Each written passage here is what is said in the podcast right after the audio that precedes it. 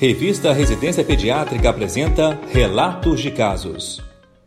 No relato de hoje, descreveremos o caso de um escolar de 7 anos de idade que deu entrada no pronto-socorro apresentando contratura muscular em região cervical, cianose central, disartria, taquicardia e história de hipertermia. Fez uso de risperidona nas 72 horas anteriores para tratamento de transtorno de déficit de atenção com hiperatividade. A dose prescrita foi de 0,25 ml, porém foi administrado 2,5 ml por engano e o menor evoluiu com o quadro descrito. A admissão negou o uso de outra medicação ou qualquer outro sintoma. O menor havia iniciado tratamento para déficit de atenção com hiperatividade por apresentar sintomas de irritabilidade, comportamento agitado e agressivo, além de baixo rendimento escolar. Durante internação, foi medicado com aloperidol e mantido em observação.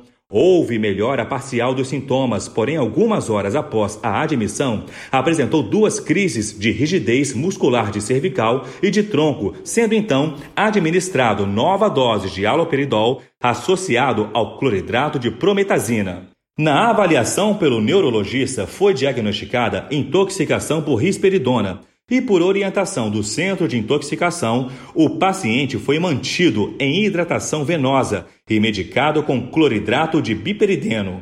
Após 24 horas da admissão, o paciente apresentou a quarta crise de contratura muscular.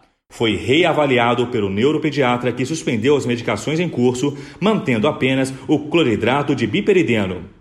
O medicamento clonazepam foi adicionado para uso somente em caso de um novo episódio de contratura e de rigidez muscular. Os exames solicitados não mostraram alterações significativas.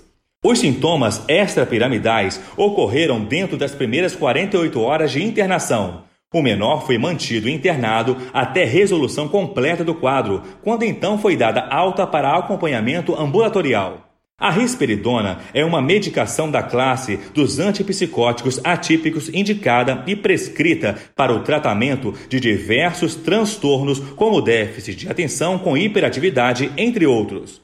Dentre os eventos adversos decorrentes do uso desse medicamento se encontra a síndrome neuroléptica maligna. Trata-se de um evento raro que, no entanto, quando ocorre, deve ser prontamente reconhecido e tratado por ser grave e fatal. O diagnóstico de síndrome neuroléptica maligna deste relato foi baseado nos critérios da Sociedade Americana de Psiquiatria. A duração deste quadro em crianças em uso de medicação antipsicótica atípica é em média de seis dias e, conforme descrito na literatura, os sintomas extrapiramidais mais comuns são hipertermia e taquicardia. A maioria dos pacientes se recupera totalmente em cerca de 30 dias, visto que a síndrome é autolimitada a partir da interrupção do fármaco. Dentre os diagnósticos diferenciais estão condições infecciosas, autoimunes, epilepsias e condições sistêmicas.